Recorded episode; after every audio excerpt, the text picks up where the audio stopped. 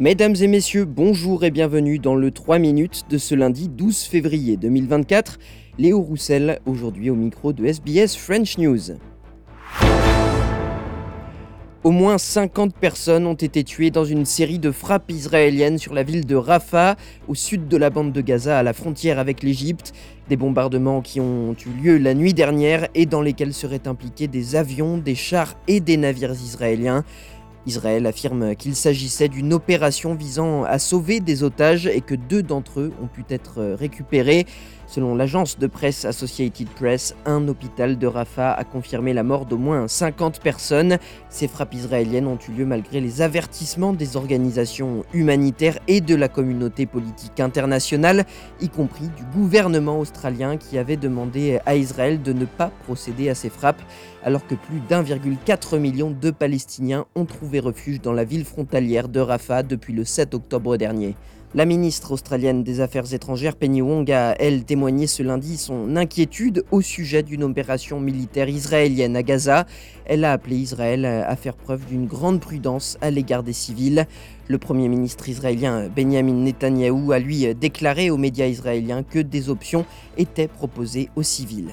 They can't just disappear. Where are they supposed to go? No, well, the, the areas that we've cleared north of Rafah plenty of areas there, but uh, we're working out a detailed plan to do so.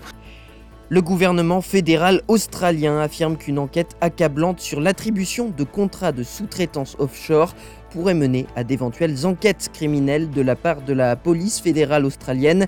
Aucune personne n'a été mise en cause pour l'instant, que ce soit par la police ou par la Commission nationale anticorruption, et l'étude n'a pas non plus trouvé de preuve d'une quelconque implication ministérielle dans les contrats de sous-traitance.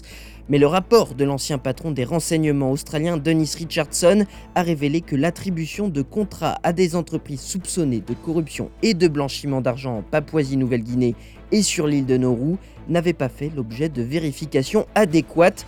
Après ces conclusions, la ministre de l'Intérieur, Claire O'Neill, a accusé l'ancien gouvernement mené par la coalition libérale nationale. This extraordinary doc document dictates a decade of uh, contracting between the Home Affairs Department under Peter Dutton, which saw hundreds of millions of dollars potentially funneled into companies which were using that money to undertake criminal wrongdoing. Now, this report raises some very important questions for Peter Dutton. This is a system that he set up under the Home Affairs Department. Enfin, en Australie, toujours un nouveau rapport pointe les difficultés de lecture des enfants australiens. Selon l'étude du Grattan Institute, un enfant sur trois ne répond pas de manière satisfaisante aux normes NAPLAN, le programme national d'évaluation du niveau d'alphabétisme et de calcul des jeunes Australiens.